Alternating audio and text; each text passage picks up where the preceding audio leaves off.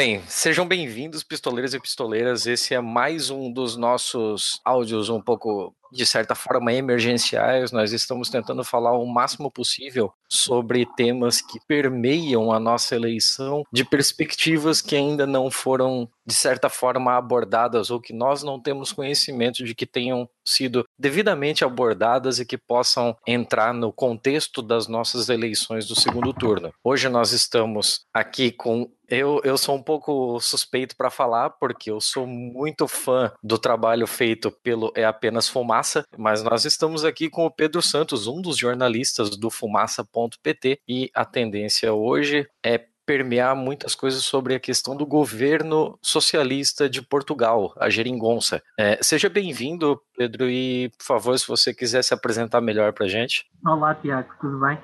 Uh, muito obrigado pelas, pelas suas palavras sobre o, sobre o nosso trabalho e sobre o que fazemos aqui. Uh, na verdade, nós uh, chamamos Fumaça. Já nos chamámos, é apenas Fumaça, mas como o nome era muito comprido, então decidimos que o nome do, do órgão de informação era Fumaça e que um dos nossos programas se chamava É apenas Fumaça. De qualquer forma, é como tu disseste, fumaca.pt e conseguem aceder a, e ouvir o, o, nosso trabalho e ver aquilo que, que nós que nós fazemos.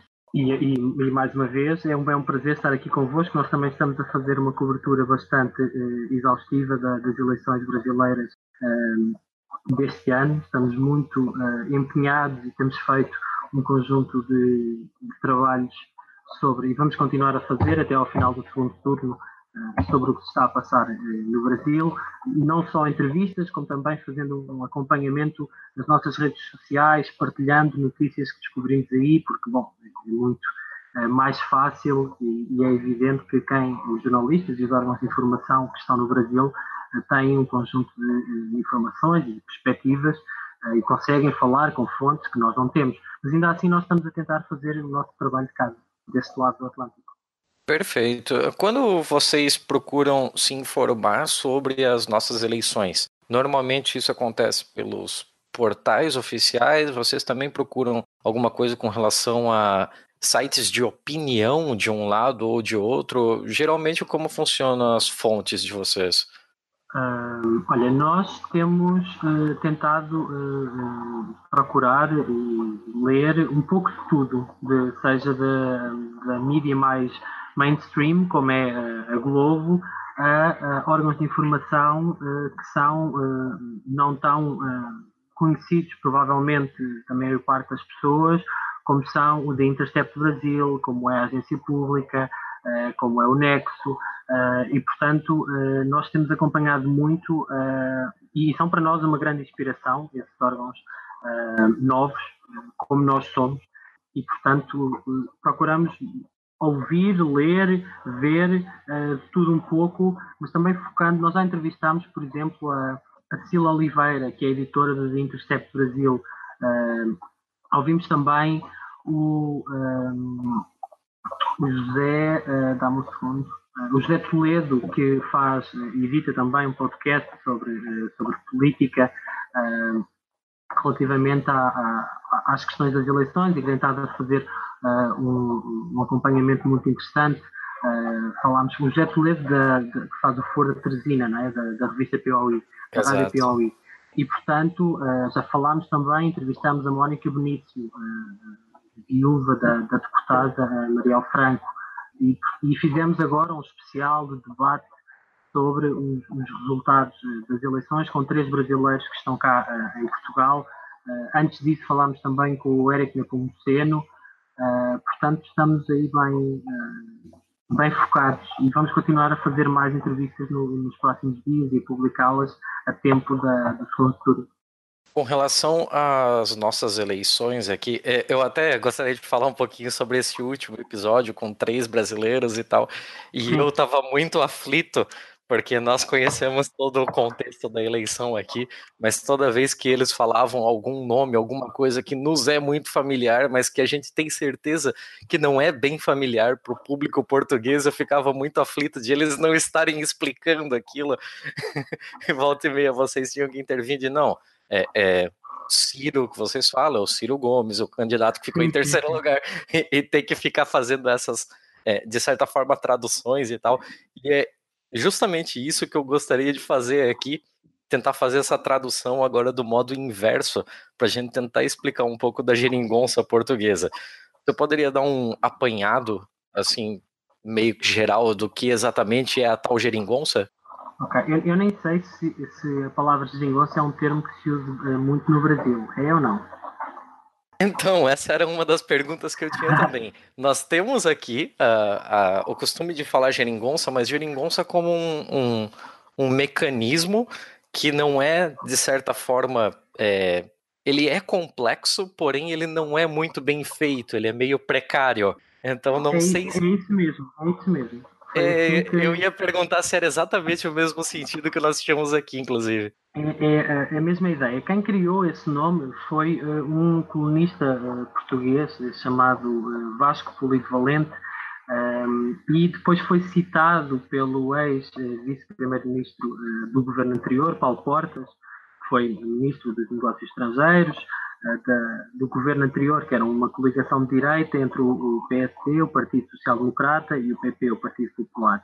E, portanto, Paulo Portas, no Parlamento, usou essa expressão, parafraseando esse comunista, uh, e, uh, e pegou, pegou. E aquilo foi uh, lançado na altura quase como uma ofensa. Como, e havia muita gente dos partidos que estão nesta chamada geringonça se, uh, ou dos apoiantes, até que ficava meio ofendido. Mas, entretanto, como que foi reapropriado e, uh, bom, e hoje é, é, é, usado de uma forma até bastante uh, orgulhosa pelas pessoas que subscrevem e que apoiam esta, esta solução do governo. O que é que é a geringonça? Então, a geringonça é uma, se tu quiseres, coligação de apoio parlamentar. Quem governa é o PS todos os ministros que fazem parte deste governo, que é liderado por António Costa, é o nome do nosso primeiro-ministro, uh, são do Partido Socialista. Portanto, é um governo PS, mas que uh, elaborou uh, um conjunto de acordos políticos com cada um dos outros partidos à esquerda e que constituem a geringonça. E, portanto, o PS fez um acordo com o Bloco de Esquerda, o PS fez um acordo com o Partido Comunista Português e o PS fez um acordo com o Partido Ecologista dos Verdes. Um, e cada um desses acordos, que têm pontos específicos, na verdade até se chamam posições políticas, uh, foi esse o termo que foi dado, uh, responsabiliza o governo e os partidos com direitos uh, e obrigações e, portanto, é nessa base de entendimento no Parlamento que governa o, o Partido Socialista, sendo que uh, há das mais diversas vezes uh, uh, até fricção e há, há, há, áreas em que claramente quer o PCP e o Partido Ecologista dos Verdes, quer o Bloco de Esquerda, são contrários ou opositores às medidas que o governo socialista propõe. Mas a base de entendimento para este governo eh, foi uma espécie de mínimo denominador comum, ou melhor, eram dois. Havia dois pressupostos básicos. Um, era preciso tirar a direita da governação e impedir que a direita governasse outra vez. Dois, uh, vamos juntar-nos uh, nas coisas em que estamos de acordo e em que há uma base mínima de trabalho e tudo que não está nesta base mínima não entra nestas posições, nestes acordos e depois vemos como é que se resolve. E, portanto, a geringonça nasce nestes pressupostos, mas a parte interessante da geringonça é que o Partido Socialista não foi o partido que venceu as eleições. Essa é a parte interessante e que nunca tinha acontecido em Portugal. Pedro, Sim. desculpa, antes de você entrar na parte da, das eleições, eu só gostaria de perguntar: o partido Os Verdes, ele tem alguma associação com o Partido Verde do jeito que conhecemos aqui no Brasil, ou com o Partido Verde alemão? Ele, ele também é um partido ambientalista como os outros partidos verdes do mundo, ou não?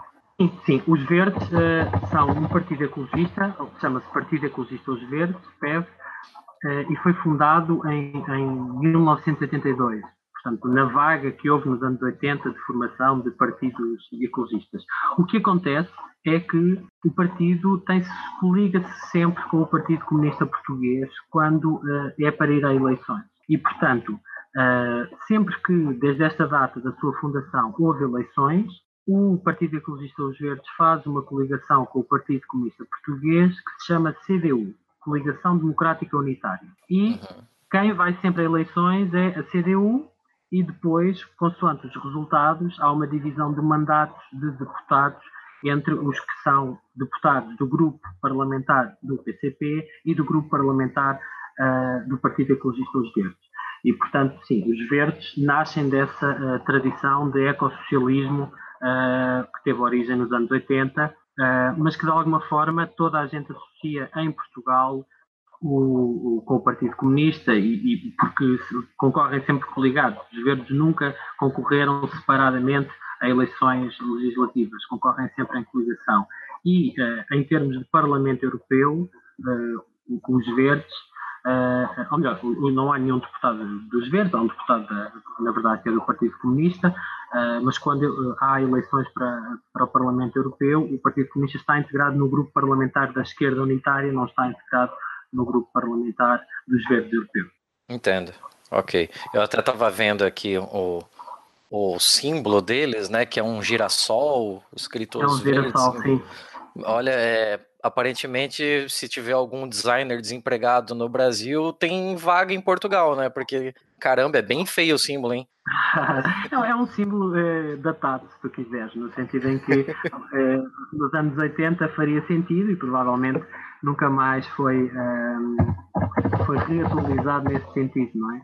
Um, mas ele até está, na verdade, se tu fores ao, ao website do, uh, dos Verdes, uh, osverdes.pt, já há um redesign, há um redesign da, da nova imagem uh, dos verdes.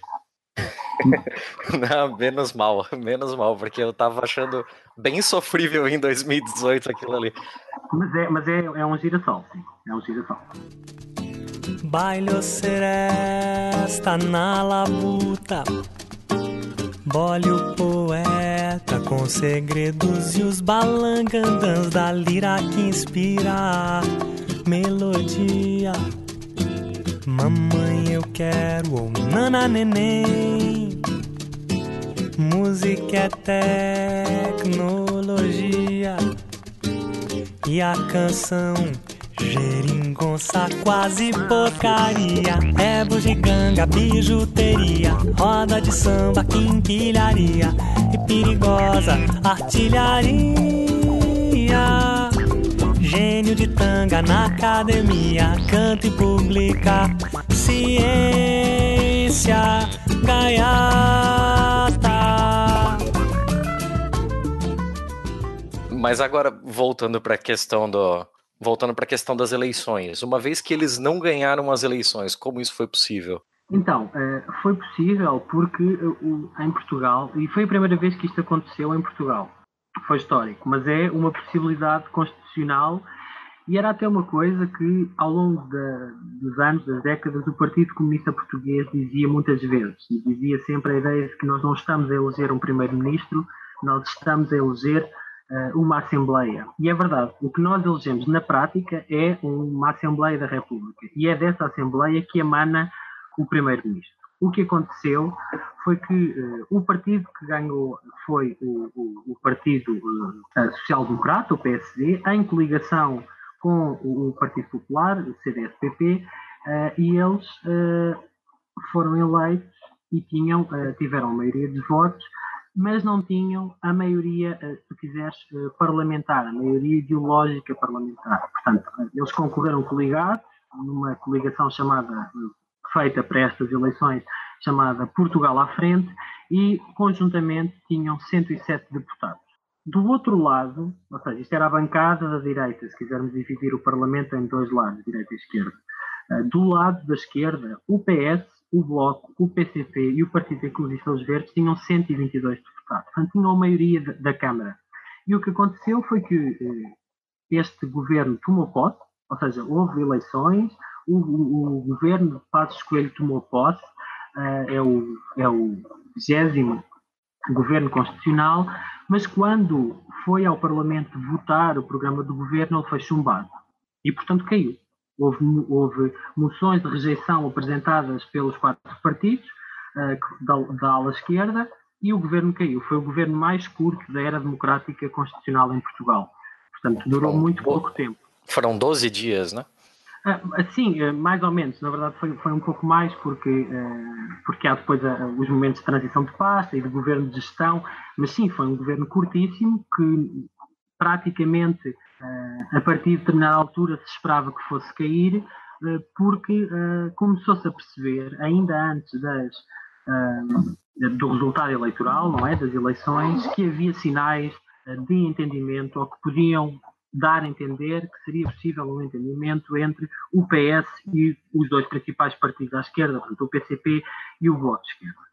Aliás, há, uma, há um famoso debate entre a líder do, do, Bloco de Esquerda, Catarina Martins, e o líder do PS, que é o atual Primeiro-Ministro, António Costa, que uh, em, em, setembro, num debate, uh, Catarina Martins lançou um repto uh, público pela primeira vez e disse: se cumprirem três medidas que, que, temos aqui, que estavam relacionadas com pensões, com, com o, os contratos de trabalho ou com a lei laboral, nós uh, estamos dispostos a conversar. Isso uh, marcou um tom que, ao mesmo tempo, depois foi sendo alterado e trabalhado.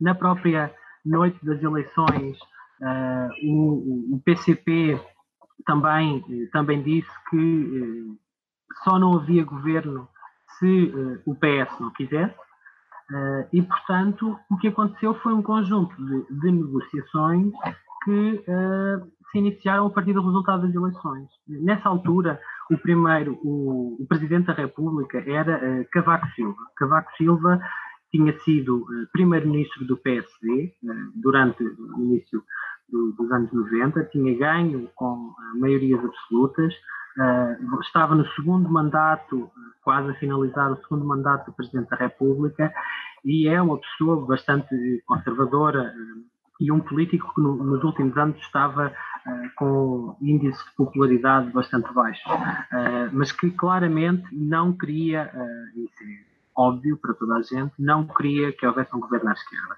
E, portanto, não só indigitou o governo de Passos Coelho, como foi fazendo ao longo desses dias uma pressão uh, enorme para que houvesse uma espécie de entendimento entre o governo uh, de Passos Coelho, de forma a que ele pudesse ter algum apoio no Parlamento com um, o PS, um, para inviabilizar a solução à esquerda. António Costa, no dia, na noite em que, em que ganhou, uh, foi uma coisa bastante ambígua, porque toda a gente achava que íamos ter mais quatro anos de, de, direita, porque na verdade tinha ganho, ainda que com a maioria relativa, não com a maioria absoluta, a coligação de direita, mas António Costa disse uma frase bastante ambígua que dizia: Ninguém conta connosco para sermos só uma maioria do contra, sem condições para formar um governo credível e alternativo ao de direita. E portanto isto era ambíguo porque eh, dizia-se que a maioria do contra era a maioria de esquerda, onde teoricamente se incluía o PS, uhum. E, portanto, ninguém sabia muito bem o que é que ia acontecer. De repente, a bola ficou do lado de Costa, que era o número 2, e não propriamente do lado da coligação de direita, que era liderada por Passos Coelho. E o, que, e o que aconteceu entre este, esta data, as eleições foram 4 de outubro, e o momento em que toma posse António Costa, que é 26 de novembro, não é? portanto são, são, é um mês e meio praticamente, é que há este, esta negociação constante e esta, no início, uma certa ambiguidade. Especulava-se que podia ou não Costa aliar-se quer à direita, quer à esquerda, mas há uma altura em que se torna claro que Costa vai governar e vai tentar ter um apoio, ou negociar com a esquerda. E foi isso que aconteceu. Portanto, o governo de Passos Coelho foi chumbado e nesse dia toma posse o governo de uh, António Costa como segunda força mais política, o PS, que também nesse dia tinha assinado acordos com estes partidos. Essa parte dos acordos depois podemos uh, falar mais à tarde, uh, mais, mais, à frente, entrar em detalhe, mas na verdade o, o, que é interessante desse processo é que não foi uma negociação feita ao mesmo tempo com todos. Ou seja, aquilo que o PS eh, e foi uma coisa muito restrita, ou seja, só dúzia de pessoas do PS, do, P, do, do, PCP, do Bloco de Esquerda, é que foram tratando destas negociações ao mais alto nível e foram acertando uh, um documento final que tinha que existir e tinha que ser assinado. E, e portanto, estas, eles deram-lhes o nome de posições conjuntas, um, e essas posições conjuntas o que fizeram foi basicamente prender uh, as, uh, estes partidos a uma ideia de que era preciso garantir um governo que, impedisse Então, basicamente foi isso. E, e o, o, o, que eu estava a dizer era, o que eles queriam, uh, o que foi o que acabou por acontecer foi não houve nenhum ato oficial, não houve uma apresentação pública conjunta. isso foi assinado numa sala do Parlamento individualmente, ou seja, António Costa que era secretário-geral do Partido Socialista, e uh, Carlos César, que é o presidente do Partido Socialista, um, ehm, que é um cargo mais de, de formal, não é? de ser presidente, o cargo executivo é o cargo de, que António Costa tinha, assinaram estas declarações políticas separadamente. Primeiro com eh, ora com o Bloco de Esquerda, ora com os Verdes, ora com o PCP. Portanto, nem isso foi feito de forma uh, conjunta uh, entre todos os partidos, porque há, e sempre houve historicamente, uma relação meio tensa entre o Bloco de Esquerda e o Partido Comunista Português.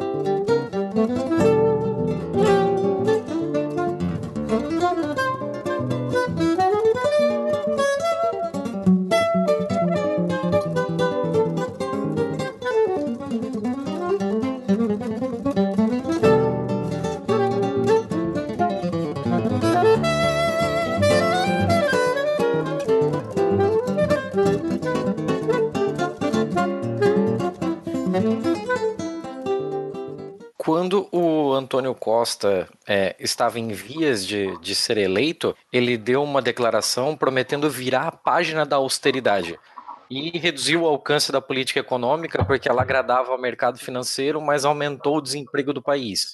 Na época, alguns analistas viam isso com muito receio por conta de virar a página da austeridade. Hoje, com o governo da Geringonça é, fazendo quase três anos, como é que é o sentimento nacional ah, em redor desse governo? Ah, sim, na altura disse tudo e mais alguma coisa, não é? Aliás, o, o, o Passos Coelho, que basicamente foi expulso do seu governo, não é? Disse que disse que vinha, vinha ao diabo, não é? Durante muito tempo, ou durante o primeiro ano da geringonça, os analistas políticos, ou muitos analistas políticos, sobretudo de uma ala mais à direita uh, diziam que essa solução governativa não ia, não ia ser possível, não ia acontecer e que isto não ia resultar. Daí o nome geringonça, não é? Como significado de algo muito, muito precário, muito uhum. instável, que não dava uh, segurança ou garantias de segurança a ninguém. A verdade é que uh, é evidente para toda a gente que, que, que isto vai chegar ao fim, ou seja, que o governo este governo do PS, que é um governo, na prática, eh, minoritário, mas com apoio parlamentar, vai chegar ao fim, vai chegar para o ano até às próximas eleições. E, um, ehm, e o que é claro também, em relação a essa questão da austeridade na altura, é que uh, veio uh, todo o discurso que justificou uh, anos antes, quatro ou cinco anos antes, quatro anos antes, a entrada da Troika em Portugal. A Troika era um conjunto de entidades, a Comissão Europeia, o Banco Central Europeu e a FMI, que fizeram um resgate uh, a Portugal. Portanto, fizeram um empréstimo de uh, mil milhões, 78 mil milhões de euros ou 76 mil milhões de euros ao país para poder lidar com as questões da dívida. E, todo o discurso era o mesmo, seja a banca, seja as instituições financeiras, todo um conjunto de imprensa económica começou a dizer que isso é muito perigoso, que vinha aí a extrema-esquerda, que uh, o, o, rating da dívida e as agências de rating iam subir e que todo o, o trabalho que uh, tinha sido feito antes para tentar segurar a dívida uh, ia cair por terra. Ora, não foi nada disso que aconteceu, em primeiro lugar. E, e, não foi isso, e, e não foi nada disso que aconteceu por uma razão bastante simples. O PS é um governo uh, ou, ou, um partido que nunca contestou, ao contrário do, do e do Bloco de Esquerda, uh, as regras orçamentais de Bruxelas, da União Europeia, que são bastante duras e, portanto, há uma, o tratado orçamental uh, e as regras do euro limitam imenso o poder de decisão dos, dos países e dos parlamentos. Portanto, não, nenhum, não há um orçamento de Estado anual que, antes de ser aprovado aqui, não tenha que ir, seja de forma mais ou menos informal, aprovado em Bruxelas. E, portanto, um, o que aconteceu foi que havia uma garantia e houve uma espécie de engolir de sapo do PCP e do Bloco de Esquerda de não pôr em causa as regras de Bruxelas assinadas pelo país e pelo Estado português para conseguir travar uh, a gravíssima austeridade que existia antes as medidas mais duras da austeridade. E, portanto, uh, se a pergunta é se a austeridade acabou, uh, a minha opinião pessoal é que não, não acabou coisa nenhuma. Uhum. O, o, que acontece é que foram uh, aliviadas algumas medidas de austeridade e foram uh, tomadas outras medidas no campo social que durante os quatro anos do governo de direita eram, eram, eram, absolutamente ignoradas. Ou seja, ouvia-se muito, ouviu-se bastantes vezes dizer a expressão ir além da troika. e o governo PSD-CDS ia além da troika, ou seja, umas vezes utilizava, utilizava a desculpa de que tinha que tomar determinadas medidas porque elas tinham sido contratualizadas em troca do tal resgate financeiro, outras dizia que não, que se queria ir mais e que se queria ser mais, uh, um, mais ambicioso nessas metas. E, portanto, o, o, que aconteceu foi isso, foi que um, eu não acho que, que a austeridade tenha necessariamente acabado. Uh, o que eu acho que aconteceu foi mudou-se uh, o tipo de, um, de medidas para, uh, para a austeridade. é? Portanto, é isso que eu acho.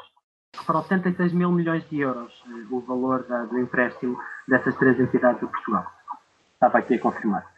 Todo, toda a ideia da nossa gravação de hoje veio por conta, inclusive você já até citou o Toledo aqui, mas vem em conta de uma possibilidade que havia sido aventada na gravação que o pessoal do Foro de Teresina, da revista Piauí, fez ao vivo, enquanto acontecia no calor da hora do, da apuração do, dos votos de primeiro turno. Então, um dos analistas lá é, havia falado que talvez uma solução para que o, o governo petista e a centro-esquerda brasileira conseguisse barrar a extrema-direita que que viu no Bolsonaro uma via de chegar ao poder, pudesse, quem sabe, fazer uma coalizão de esquerda no estilo da geringonça. Você, com o conhecimento que você tem sobre as nossas eleições, e com o conhecimento que você tem de como se deu a montagem da geringonça, você consegue traçar um paralelo entre as, entre as duas realidades? Seria possível transpor alguma coisa da geringonça para o cenário brasileiro?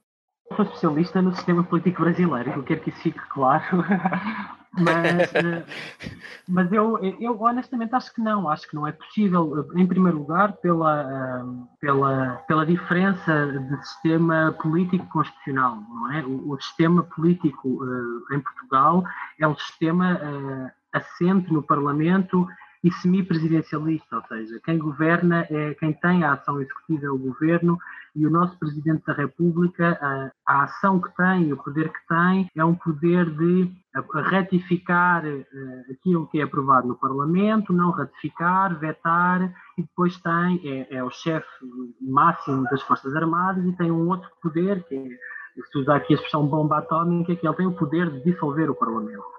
Uh, e, e, depois a nomeação de outros, de outros, de, outros, de outras figuras importantes do Estado, como a Procurador-Geral da República e outros cargos desse género. Mas não governa, o Presidente da República não governa. Aí o Presidente governa, não é? o Presidente tem a, a, a ação e o poder executivo e, portanto, eu não vejo como é que precisa é do apoio da Câmara, não é? Ao contrário do que, é, do aí que é que tá, aqui. Aí é que tá, aqui, aí é que nós entramos em algum conflito aqui, porque nós temos um, um presidente sem ter um, um primeiro-ministro, nós não vivemos um regime semipresidencialista, mas nós temos muitas características de regime semipresidencialista por conta da, do tamanho da fragmentação política nossa. Nós temos mais de 30 partidos. Inclusive, há uma reforma política em curso para diminuir esse número de partidos gradativamente. Só que hoje ninguém consegue governar sozinho sem fazer determinadas concessões a grandes partidos, normalmente de centro-direita. Então, talvez fique meio dúbio isso porque o, o, Bolsonaro, que hoje é líder das pesquisas e que fez uma votação muito expressiva dos seus representantes para a Câmara e para o Senado brasileiros, ficou com 52, é, 52 ah, deputados federais de um universo de 351 cadeiras.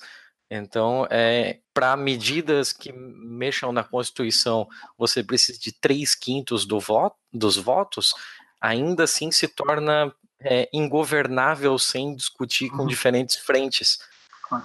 É, pois, é, o problema é que não só o PSL do, do Bolsonaro é uh, o mais votado, apesar de não ter uh, tantas uh, cadeiras, não é? tem 52 e o PT tem 56, em, em termos de votos, quem tem mais votos para a Câmara dos Deputados é o PSL, e quem, há, há ainda outra questão, que é os partidos que não têm um, a cláusula de 1,5% podem transferir os seus votos para o PSL, é? para, o, para, o, partido do Bolsonaro.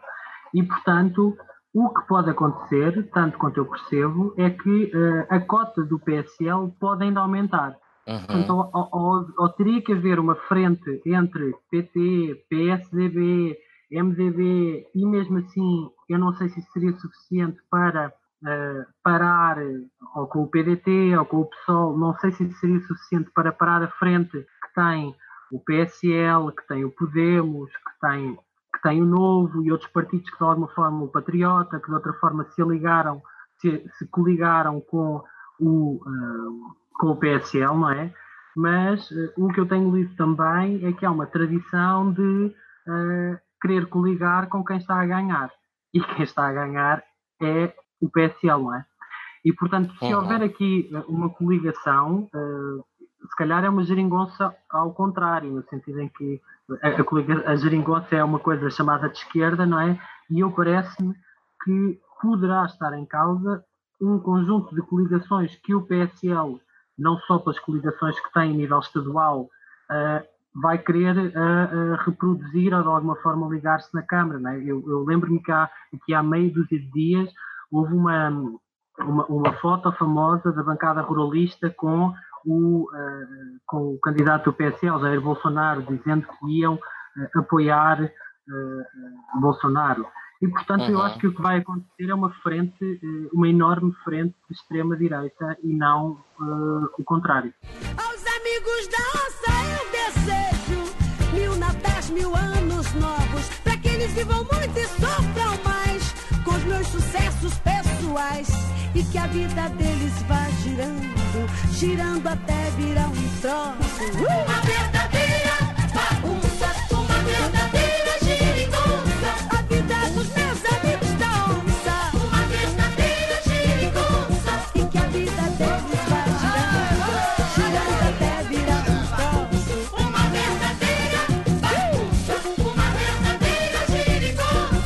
Pra, só para deixar um pouco em aberto aqui para muito provavelmente o, o, Brasil ele é muito grande e ele é muito centrado ao próprio umbigo. Nós não costumamos verificar muito como vão as eleições dos nossos vizinhos de América Latina e nós também não costumamos olhar para uma eleição como a portuguesa, por exemplo, para cenários políticos desses países.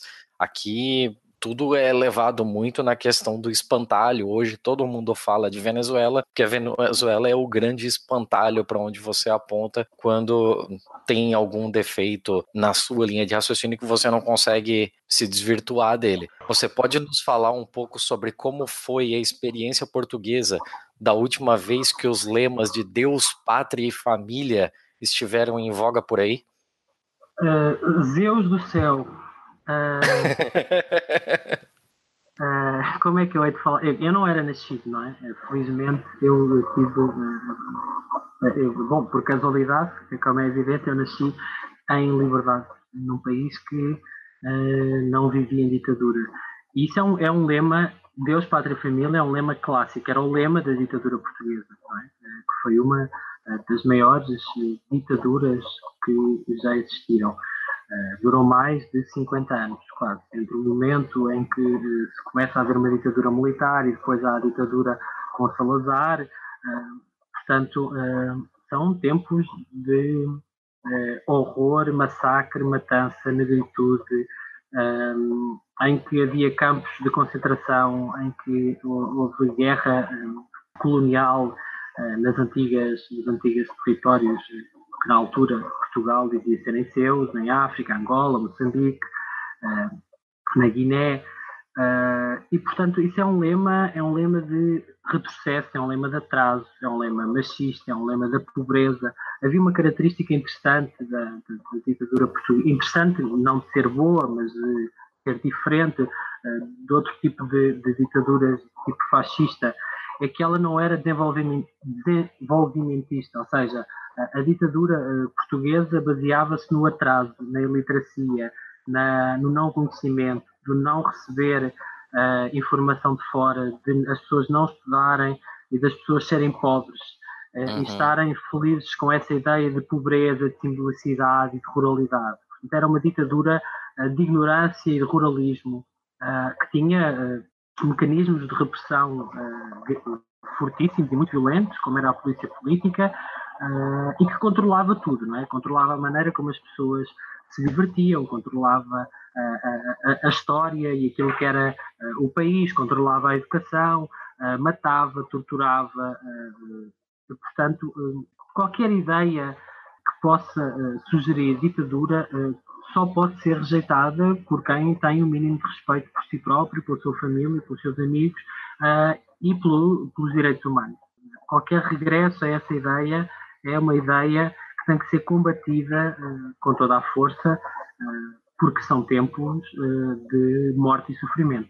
O Brasil, no que se no, no, que tange a questão da ditadura brasileira militar, ele se portou muito próximo de como ele se portou com a ideia da escravidão. Eu digo isso no fato de que são duas páginas que ele força em virar na sua história sem sequer ter lido e compreendido tudo o que aconteceu lá. Na ideia que se tem do que foi a ditadura portuguesa hoje em Portugal, existem viúvas dessa ditadura? Existe gente que declaradamente diria que naquele tempo é que era bom?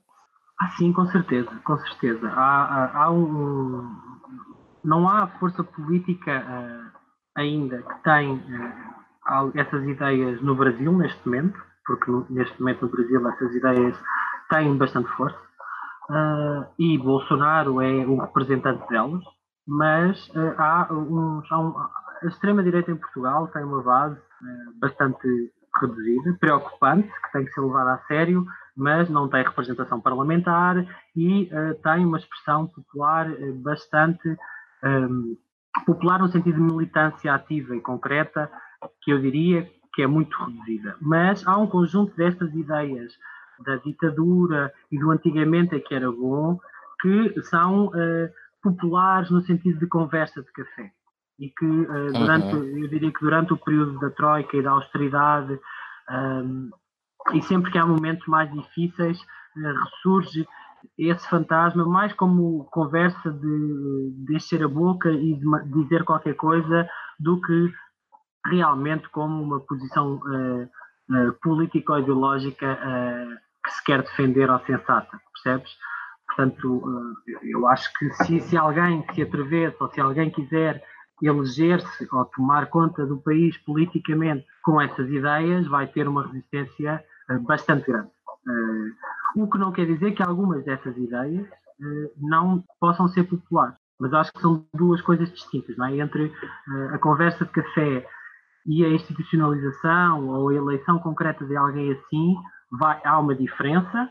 Eu acho que temos que estar atentos a, a, a, ao momento em que eh, essa diferença eh, se pode tornar demasiado uh, tenue e, portanto, essas ideias ficam populares. Felizmente, hoje em dia em Portugal, eu acho que isso não, não está a acontecer. O que não quer dizer que não existe. A minha pele preta é meu manto de coragem. Impulsiono o movimento, e vai, desce a viadagem, vai, desce, desce, desce, desce, desce a viadagem.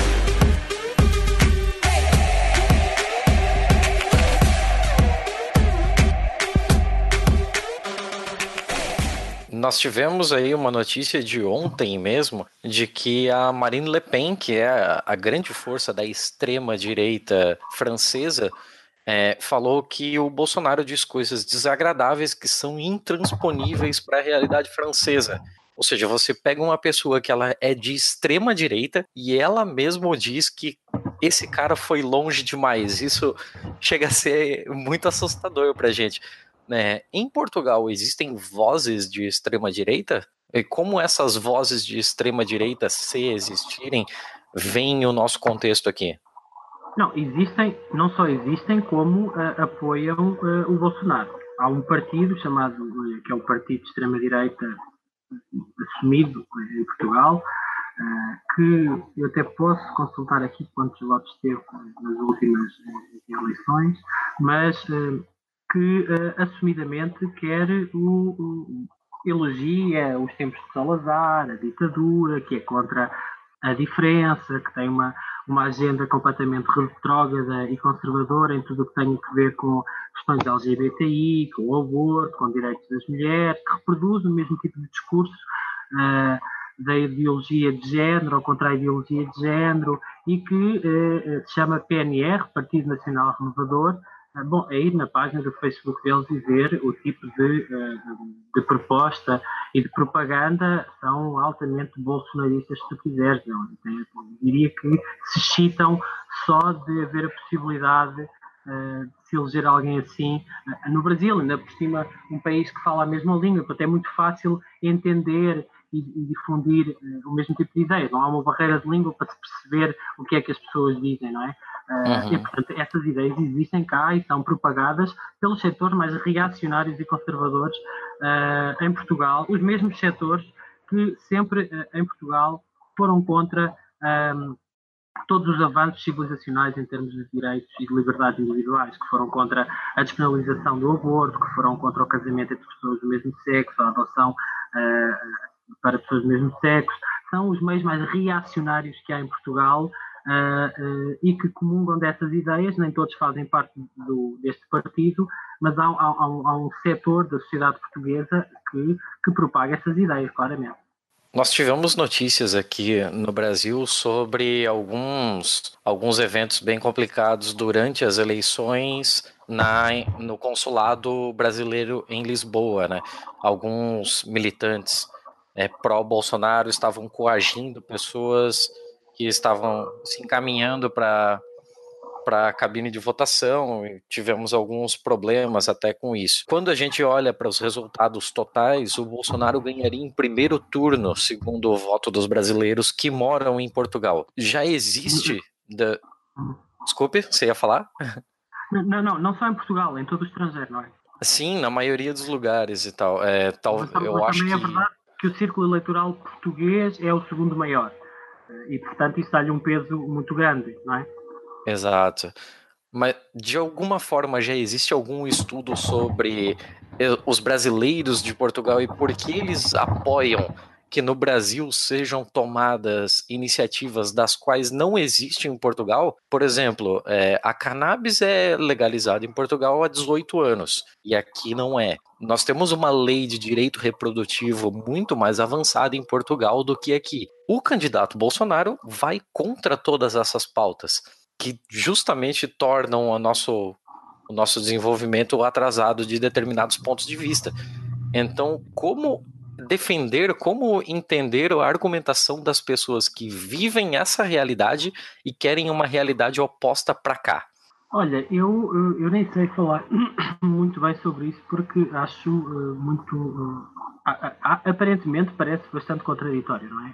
Mas para mim é tão contraditório as pessoas que vivem num país governado por uma maioria uh, ou por um, país, por um partido socialista, social-democrata, no termo da ciência política uh, pura e dura, do que é tão uh, contrário isso como é contrário pessoas negras, LGBTI, uh, quilombolas uh, ou indígenas que votam no Bolsonaro. É tão estranho aí no Brasil. Portanto, é tão estranho uma coisa quanto a outra.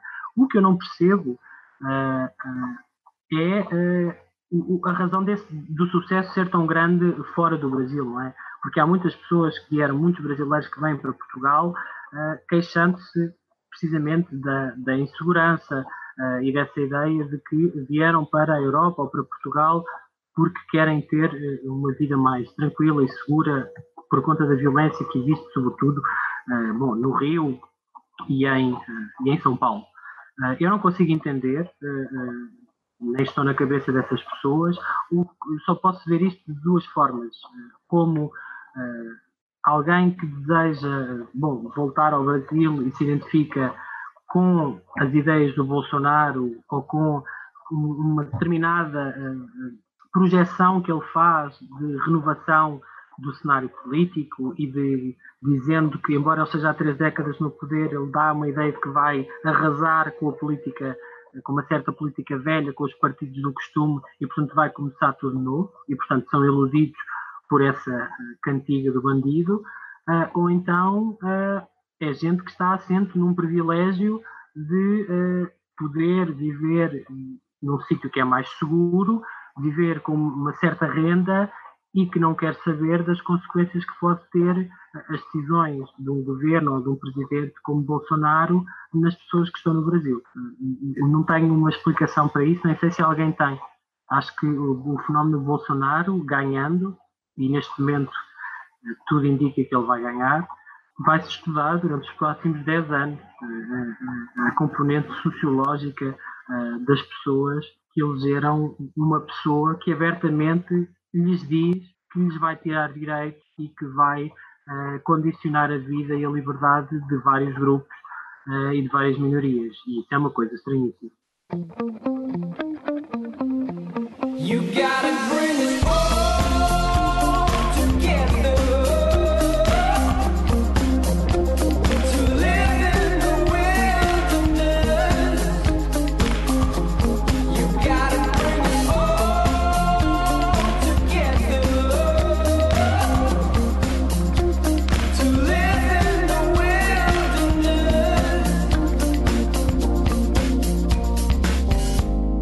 nós estamos realmente chegando ao final já. Agora, só para dar a perspectiva do outro lado, como a sociedade portuguesa vê de, de forma genérica, de forma até um tanto estereotipada, esses imigrantes brasileiros que estão chegando nos últimos três, quatro anos fugindo da crise daqui? Olha, eu, eh, eu não, não sei bem, não tenho esses dados, não, é? não, não consigo descrever, mas a percepção que eu tenho é que esta vaga é uma vaga bastante diferente da vaga de imigração que houve eh, de pessoas do Brasil para Portugal eh, nos anos 90, não é? em que vinha muita gente, vinham muitos dentistas eh, ao mito de dentista brasileiro, vinham parece-me um conjunto de trabalhadores com menos renda, qualificados, mas uma grande parte dele com menos renda para trabalhar na construção civil, nas limpezas o tipo de brasileiro que vem agora, ou os brasileiros que vêm agora, eu não sei se são todos assim, mas há uma, pelo menos uma parte deles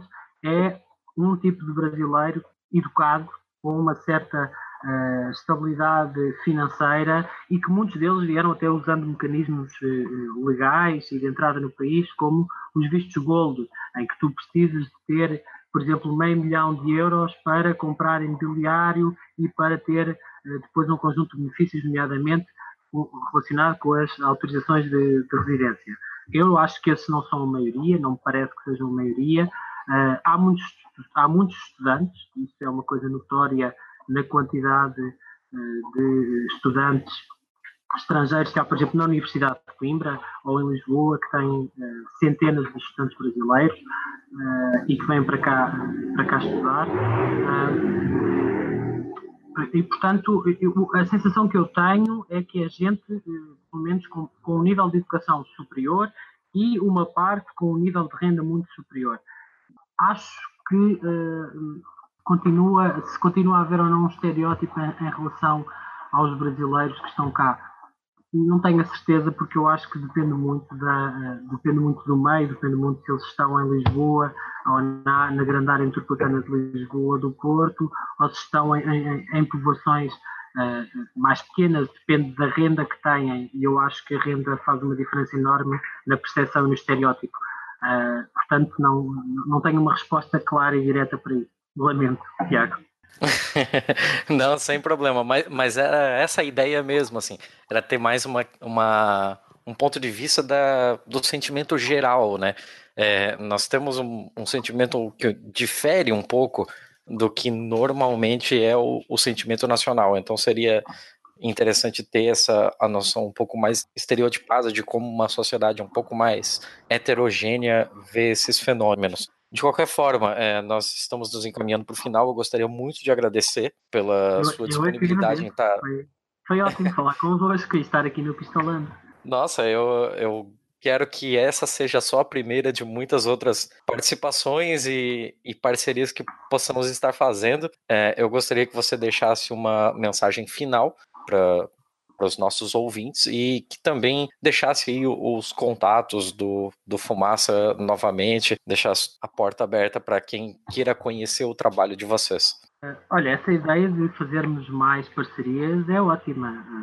É, não sei, é, temos que discutir, mas eu acho que nós temos toda a abertura para, para, para fazer isso. Aliás, tem, tem muita piada o nome do grupo que, que criámos no Facebook para combinarmos esta conversa, né? que chamámos pistolando com fumaça, eh, o, que é, o que é uma imagem, uma imagem engraçada. Um, Sim. como é que as pessoas nos podem seguir? Bom, podem seguir-nos uh, em, através do nosso site, em fumaca.pt, uh, mas também no Facebook, no Twitter, uh, no Instagram e em todas as aplicações de podcast que redistribuem. Portanto, se forem ao nosso site, no finalzinho do, da página principal, no footer, têm todas as nossas redes, podem subscrever-nos também no YouTube, ouvir-nos no Spotify um, bom, e participar connosco. Também podem assinar eh, a nossa newsletter. Nós temos uma, uma newsletter semanal em que enviamos uh, os episódios e o trabalho que fizemos durante esta semana e também uma secção que se chama Porque o Bom Jornalismo Existe, onde recomendamos outros trabalhos jornalísticos de, eh, de outros órgãos de informação ou, ou de outros podcasts. Uh, e, portanto, uh, é, é, uma espécie de vejam aqui o que nós fizemos e esta semana, ou lemos isto, achamos que era importante, se vocês quiserem, tenham acesso uh, a, este, a estas peças e este conteúdo informativo que pode ir desde a documentários, a, a trabalhos, seja em espanhol, em francês, em inglês. Recomendamos várias vezes coisas brasileiras feitas pelo, pelo Intercept ou, ou feitas pela Pública. Uh, e, portanto, uh, a ideia é, é, partilharmos uns com os outros e com a nossa comunidade uh, o bom jornalismo que se faz. Perfeito. É, inclusive, já que você tocou no assunto, eu gostaria que você citasse alguns dos sites portugueses que você considera que fazem bom jornalismo para que os brasileiros que queiram conhecer um pouco melhor a realidade de Portugal possam se informar sobre. Há uma nova, uma nova mídia que está a uma, uma série de, de, projetos eh, mais pequenos de, de, nova mídia que estão tentando uh, começar. Bom, existe o Fumaça, que, que, distribui via podcast, existe um outro site liga, uh, que também redistribui o que nós fazemos, uh, chamado shifter.pt. existe um, um, um, outro site que se chama Comunidade Culturado, que também reproduz o que nós fazemos e com quem estamos associados que reproduz trabalho de vários meios, mas que tem um foco muito importante na questão da, da cultura e da, das questões uh, culturais, não só do que acontece, mas como de questões sociais. Bom, é isso. Não, não, acho que não estava preparado para essa pergunta. É sempre muito ingrato citar eh, uns órgãos e não citar outros. Uh... Bem, o Pedro bem que avisou que era uma tarefa bastante ingrata dar de bate-pronto assim alguns sites de Portugal. Então, em off, ele pediu para que pudesse inserir mais alguns na lista das indicações dele, que ele havia conversado com o resto do pessoal do Fumaça para indicar outras mídias além das que haviam sido colocadas no episódio. Então segue aqui o áudiozinho que ele me mandou. Tiago, aqui vão as minhas sugestões de mídia alternativa que eu acho que é, é interessante e que, que, que, pode ser útil para quem queira conhecer um pouco melhor a, a realidade uh, portuguesa, ou pelo menos o, um jornalismo alternativo que se faz uh, por aqui. Em primeiro lugar, os nossos companheiros da Divergente, em www.divergente.pt. Vocês vão poder ver um projeto de jornalismo de investigação um, super profundo e completo. Um, que é feito uh, com, com grande profundidade e cujas histórias são muito importantes. Eles lançaram uma super história uh, há pouco tempo sobre land grabbing, sobre a apropriação de terra em Moçambique por parte de grandes multinacionais e é super interessante. É feito pelos nossos companheiros, pela Sofia, pelo Diogo. Uh, que trabalham aqui connosco e que partilhamos o mesmo espaço de redação. Divergente.pt é um projeto maravilhoso e que vale muito, muito, muito a pena. Depois tem também o jornal Mapa, que eu não sei seria possível fazer chegar aí ao Brasil. Eles têm site também.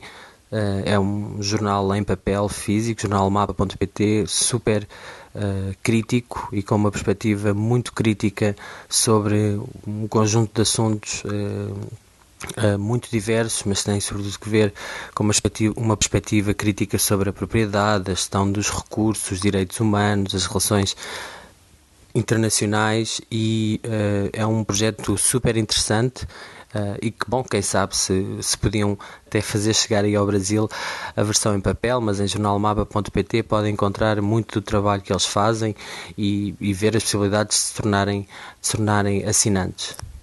Há outro projeto uh, que eu acho que vale bem a pena conhecer, é um podcast, chama-se uh, Afrolis, é um audioblog, um, eles chamam-se Rádio Afrolis e é um blog uh, feito pela Carla Fernandes, que já entrevistámos aqui também no Fumaça, e que todas as semanas conta a história de, dos afro-lisboetas uh, da cultura uh, africana e, e, do que é essa mistura entre a cultura africana e viver em Lisboa e num contexto num contexto diferente uh, daquela que, se, de que são as origens de muitas dessas pessoas que nasceram cá, mas cujos pais e as origens estão ligadas à África e que são africanas. E é a Rádio Afrolis, é um belo projeto e é uma perspectiva bastante diferente do que é uh, a realidade lisboeta, que não é só uh, europeia ou, ou ocidental. É uma perspectiva diversa, múltipla, com, com muitas cores, músicas, sabores uh, e com imensa diversidade que normalmente não sai na mídia tradicional e a Carla faz esse trabalho maravilhoso de falar uh, dos bons casos uh, de, de, sucesso do que está a ser produzido na arte, na literatura, na música, no cinema, uh, dessa perspectiva afro, afrocentrada e afro-lisboeta. E, e é bem, bem, bem interessante conhecer uh, a Rádio Afrolis. E, e, estas são as minhas sugestões de, de mídia alternativa. Um abraço, fiquem bem. Eu tenho uma última pergunta para você que talvez também seja ingrata, porque eu não, sei se a Letícia havia avisado, mas nós temos um quadro sempre no final dos nossos programas que é a balada do pistoleiro, que é um quadro ah. que há uma indicação cultural que venha do nosso convidado. Ok, não tava, essa que eu não estava preparado, mas Pode ser qualquer coisa, filme, livro, o, o que você quiser. O que eu quiser. Então, olha, eu, eu vou sugerir uh, duas, duas sugestões uh, musicais, acho eu, uh, que me lembro agora. Eu vou sugerir o último CD da, da Linda Quebrada, porque nós entrevistámos a Linda Quebrada e vamos publicar na próxima quinta-feira e eu acho que é uh, super poderoso uh, o trabalho que ela está que ela está a fazer e é bom carioca e portanto uh, canta funk nada mais apropriado para quem nos ouve e quiser não sair da sua zona de conforto em termos de estilo musical mas certamente vai sair em termos de, de letra, de lírica, de mistura e de mensagem que a linha da quebrada tem para passar. Uh, e depois uh, vou sugerir uma outra banda que se chama Lotus Fever, que é uh, um dos membros dessa banda, ou dois deles começaram o, Fumaça, uh, e o João, que, é, que é membro da banda, é também jornalista aqui no Fumaça e faz toda a parte, ele produz todos os nossos episódios sonoros e portanto é o mágico, é o costureiro de, de melodias que faz com que o nosso som seja decente e portanto ouçam também o trabalho dele. Que beleza, eu não sabia que a música de abertura era feita por um dos participantes era, era. Fumaça. Não só ele, ele trata todo o som que nós fazemos, como compõe e compôs não só a introdução do Fumaça, como do outro programa que temos que é o Passos Perdidos, como Sim. do futuro telejornal que nós vamos lançar, que, que, se vai chamar Dois Pontos, e portanto o João é um compositor de mão cheia e é um, é um pequeno gênio musical. E temos a grande sorte de trabalhar com ele e ele fazer parte da equipe. E que é jornalista também. Olha só, muito bom. Todos os links estarão na, na postagem desse episódio. É, mais uma vez, eu agradeço a sua disponibilidade de conversar conosco, Pedro. E muito eu obrigado. Eu, eu é que agradeço e, e, vamos nessa. Vamos fazer mais coisas juntos. E boa sorte para as semanas que vêm aí, para os próximos tempos no, no Brasil. a gente está precisando mesmo. É, sorte, estão precisando de sorte e democracia. É o que está a precisar o Brasil. Um beijo grande para vocês e obrigado pelo convite. Muito alecrim, como diria o Caetano. Muito obrigado a todos pela audiência e até o próximo programa.